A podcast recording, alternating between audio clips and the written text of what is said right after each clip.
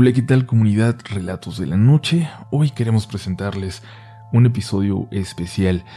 Esta semana les preguntamos si en algún momento vivieron alguna experiencia paranormal, aterradora o inexplicable con su pareja, y estas son algunas de las historias más interesantes que nos hicieron llegar. No todas ocurrieron precisamente en un 14 de febrero, pero este es el momento perfecto para contarlas. Y también para, ¿por qué no?, invitar a alguien a escuchar contigo este episodio. Sea tu pareja, sea alguien que quieres que lo sea, todo se vale, pero ahora es momento de pasar a algo mucho menos romántico. Es momento de pasar a las historias de hoy. ¿Listo? ¿Lista? Apaguen la luz. Ya están escuchando relatos de la noche. Hola comunidad.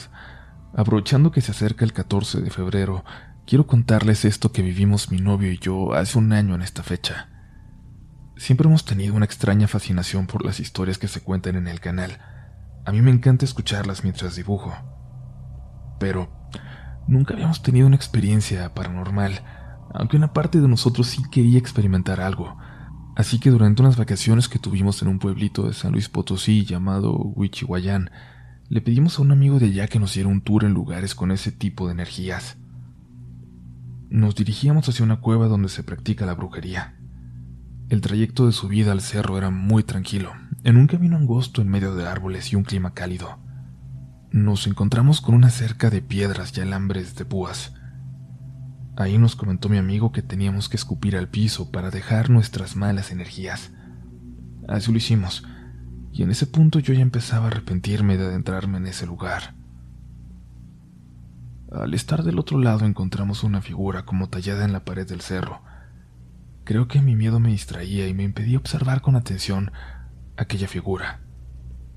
Parecía la muerte, o parecía algo así oscuro. Debajo de ella había flores y velas. Antes de continuar le hablamos a esa figura. Le dijimos que no teníamos malas intenciones, que solo estábamos ahí porque queríamos conocer. Seguimos caminando y lo que antes era un paisaje hermoso se había convertido en un lugar frío. Los árboles no dejaban pasar la luz del sol. Cada vez eran más grandes, espesos, y el camino se iba haciendo más angosto, tanto que nos hizo caminar en fila mientras observábamos un río unos cuantos metros abajo. Ahí nos percatamos de que había algunos gatos flotando en él bolsas negras amarradas, fotos, muñecos clavados en los troncos. Yo estaba mucho más nerviosa a estas alturas, pero mi verdadero terror comenzó cuando escuchamos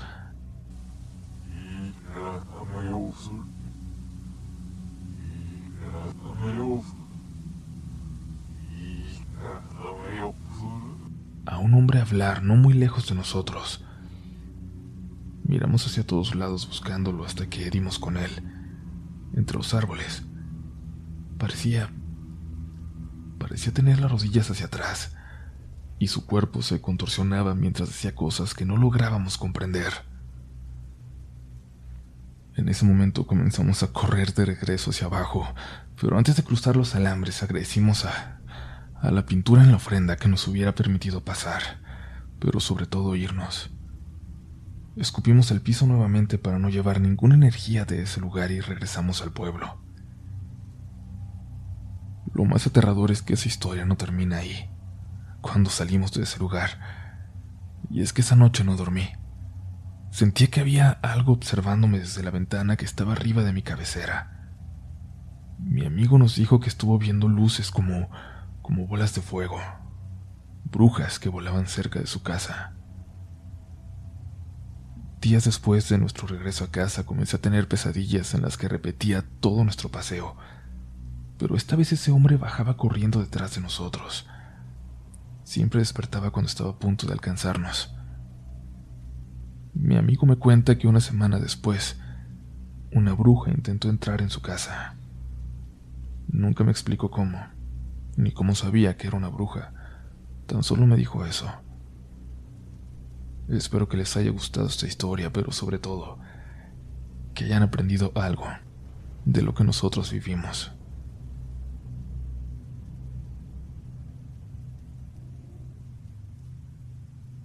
Yo tengo una experiencia que viví con mi ahora prometido cuando apenas comenzábamos a salir. No teníamos ni dos meses de conocernos, de que nos había presentado una amiga en una fiesta. El clic fue inmediato Hablábamos todos los días y salíamos dos o tres veces por semana. En ese momento él tenía un trabajo como asistente, por lo que sus horarios no eran definidos, pero se compensaba con el tiempo libre que tenía, sobre todo los fines de semana. La primera vez que yo iba a conocer a sus amigos era en una fiesta en el centro. Sin embargo, cuando él pasó por mí a mi casa, me dijo que su jefe le acababa de llamar. Tenía que ir en ese momento con un médico a un extremo de la ciudad y luego ir hasta el otro a dejar unos medicamentos. Era muy importante que lo hiciera en ese momento. Se los tenía que entregar a la mamá de su jefe. Me dijo que podía hacerlo él y pasar por mí después, o bien que si quería dejáramos esa presentación para otro día, pues serían varias horas en ese viaje y no quería que me aburriera. Le dije que prefería acompañarlo, aunque no alcanzáramos a llegar a la fiesta y así salimos hasta aquel viejo consultorio, de esos como de los doctores de antes. Había mucho tráfico para llegar ahí, y cuando nos dirigíamos a la otra dirección, todavía más. Pero aprovechamos para platicar. Fíjense que desde entonces cuando más platicamos es cuando nos atrapa el tráfico. Llegamos a aquella dirección, una casa grande de los papás de su jefe. Ya eran muy mayores abrió una joven y le pidió que pasara, que adentro alguien recibiría los medicamentos. Pero luego la joven me vio a mí, que esperaba en el coche. Que pase ella también, por favor, que no se quede afuera, le dijo. Entonces pasé. La casa olía a madera. Supongo que por todos los muebles y adornos de ese material. Se sentía vieja, se sentía fría. La joven condujo a mi novio por un salón y subieron unas escaleras. Yo me puse a curiosear entre todas las figuras que había. Todas eran religiosas, todas de madera. Parecía una iglesia, pensé, aunque luego caí en cuenta de que ni en las iglesias habría tantas figuras. Caminé por ese enorme espacio hasta llegar a las escaleras. Eran muy amplias, como de casa de telenovela. No vi hacia dónde se habían ido. No estaba segura ya en ese momento de si sí habían subido, y solamente me quedó esperar. Me llamó la atención una puerta que se abrió. Dentro estaba completamente oscuro, salvo por lo poco que iluminaba una lámpara de sal. Esa pequeña luz me dejaba ver al fondo. Me dejaba ver que había un señor, un señor muy mayor acostado, dormido, con suero o algo así conectado al brazo. Alguien pasó por la puerta dentro de aquella habitación. Vi la figura, la silueta. Pasó y se fue a acomodar al lado del viejito, como si lo estuviera revisando de cerca. No lo alcanzaba a ver claramente, no la distinguía. La lámpara era sumamente tenue y lo poco que iluminaba era del lado contrario de la cama, del lado contrario de donde estaba esta persona con el señor. Puso su mano alrededor de la cabeza de aquel hombre me pareció extraño que fuera tan larga, tan grande. La pura mano parecía cubrirle toda la cabeza. La figura se miraba casi negra por completo. No lograba distinguir ningún detalle. Luego se paró, y por la posición de su cuerpo pude ver que estaba mirando hacia mí. Escuché que alguien hablaba en las escaleras a mis espaldas. Mi novio, la joven y una señora mayor. Esta le dio las gracias a mi novio y bajaron de nuevo ellos dos. La joven era una enfermera al cuidado del señor de la casa, pero esa noche la señora se había sentido mal. Se la había pasado acostada todo el día.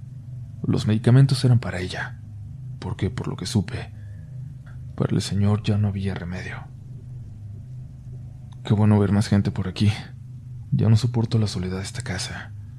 La señora siempre en su cuarto allá arriba y y yo aquí nada más cuidando al señor, dijo la enfermera. ¿Está sola? Bueno, sola. ¿Con quién? Le pregunté. Sola, yo. Soy la única persona de servicio que tienen, y la señora ya nunca baja. Lo tengo que cuidar yo sola. espera, ¿por qué abriste esa puerta? Me preguntó casi molesta. Yo no la abrí. Hay alguien ahí con él. Hay alguien adentro, le dije. Noté un cambio inmediato en ella, en mi novio también. La muchacha instintivamente se puso detrás de mí y le dijo a mi novio que fuera a revisar, que no tendría que haber nadie. No, no, no, no es algo raro, en serio, hay una persona allá adentro, insistí.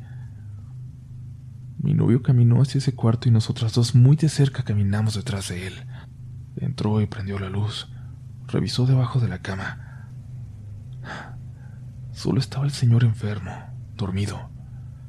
A nuestras espaldas en las escaleras escuchamos que alguien bajaba muy despacio. No alcanzábamos a verlas, no alcanzábamos a ver quién era porque nos cubría el muro del salón.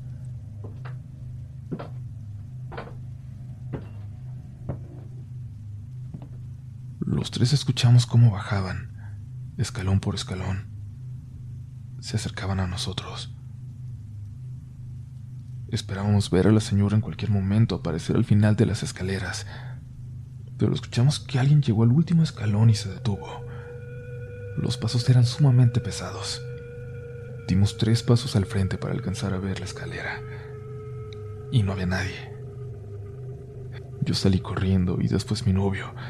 La chica se quedó en la puerta llorando y regresamos por ella. Le dijimos que se fuera con nosotros, que, que nosotros la llevábamos a cualquier lado que ella quisiera. Pero dijo que no podía dejar su trabajo que se tenía que quedar allí toda la noche. Yo lo abracé y dije que llamara a alguien para que se quedara con ella. En ese momento mi novio se asomó por la puerta. Dio unos pasos dentro de aquella casa y luego volvió. Le dijo completamente serio a la joven que se tenía que venir con nosotros.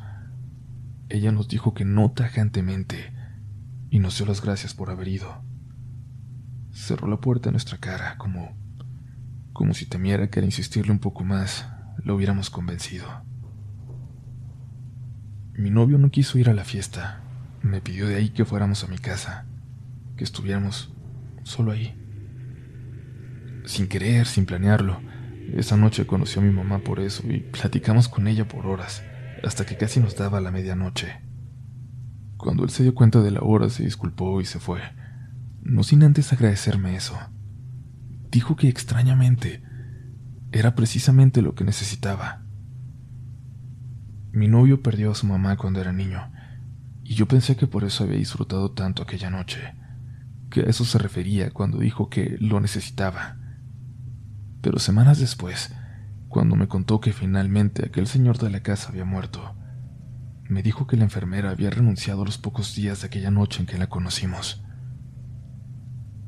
Nunca te conté lo que vi esa noche, me dijo. Cuando le queríamos convencer de que se fuera con nosotros, me fui a asomar de nuevo y entré a la casa porque quería convencerme de que lo que estaba viendo era real. Vi una figura alargada como como alguien extremadamente flaco, pero solo la silueta. Pasó desde las escaleras hasta el cuarto del viejito. Movía los brazos muy raro, quizás por lo largos que eran. Y antes de entrar a la habitación se detuvo y volteó hacia nosotros. Fue ahí cuando ya no aguanté y le pedí que se fuera con nosotros a la muchacha por última vez. Nosotros nunca antes habíamos visto algo, y tampoco lo hemos visto después. Pero este es un recuerdo extraño que platicamos cada que nos pregunten cómo fueron esos primeros meses de conocernos. Muchas gracias por su atención.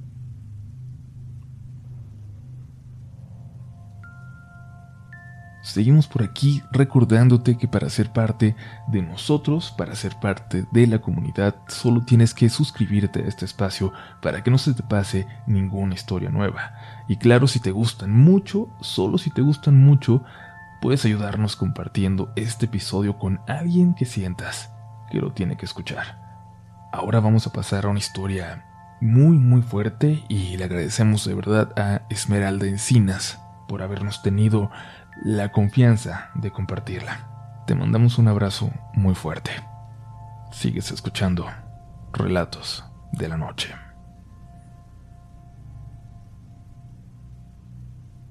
Les comparto esto que pasó en mi casa, comunidad. Mi recámara tiene un ventanal grande que da a la puerta principal, por lo que cuando alguien se acerca a tocar o al frente de la casa claramente lo podemos ver. Hace dos años empezamos a experimentar cosas muy extrañas.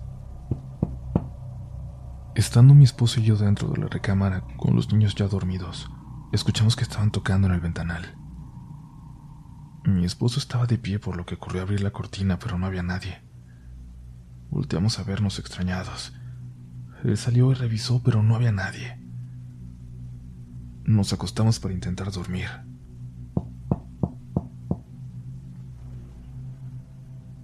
Pero en medio de la madrugada volvieron a tocar.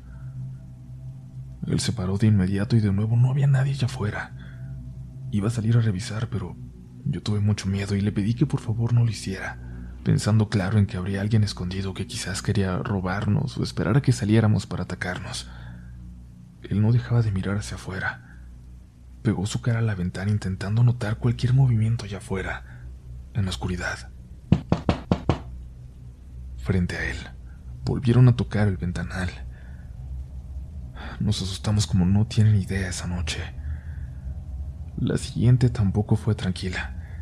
Estábamos acostados viendo televisión cuando escuchamos un estruendo en la casa.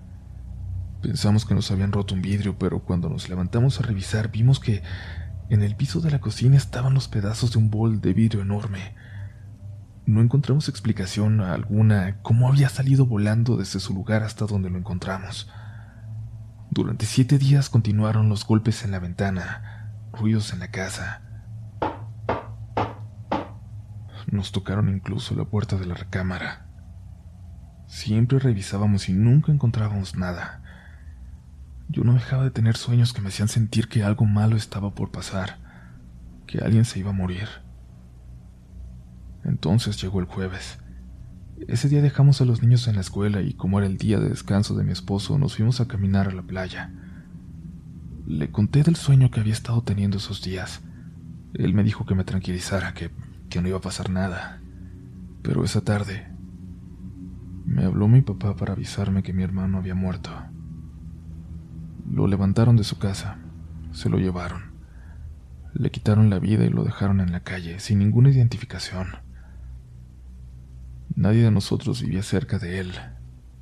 Nadie de la familia se dio cuenta.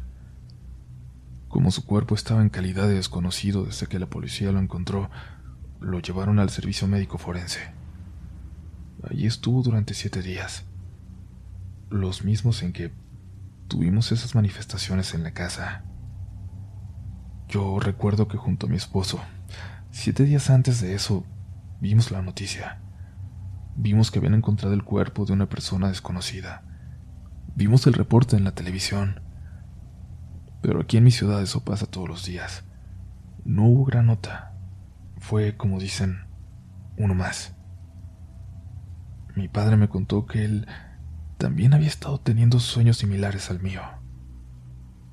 Hoy creemos que era él tratando de que lo encontráramos, avisándonos de su muerte. Y es que en cuanto fuimos a reclamar su cuerpo, se acabaron los sonidos extraños en casa, los golpes en la ventana. Se acabó la actividad paranormal por completo, al menos la que vemos nosotros, porque mi hijo más pequeño empezó a decirnos que su tío estaba ahí, jugando con él, y veíamos cómo hablaba con mi hermano como si estuviera ahí, con total normalidad. Gracias por la atención a esta historia.